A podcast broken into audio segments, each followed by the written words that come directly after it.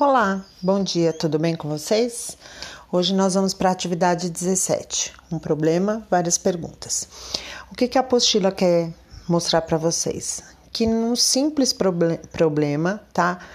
A gente pode tirar várias informações e dessas informações podem surgir várias perguntas, tá? Então vocês têm aí um probleminha básico e cinco perguntinhas para responder.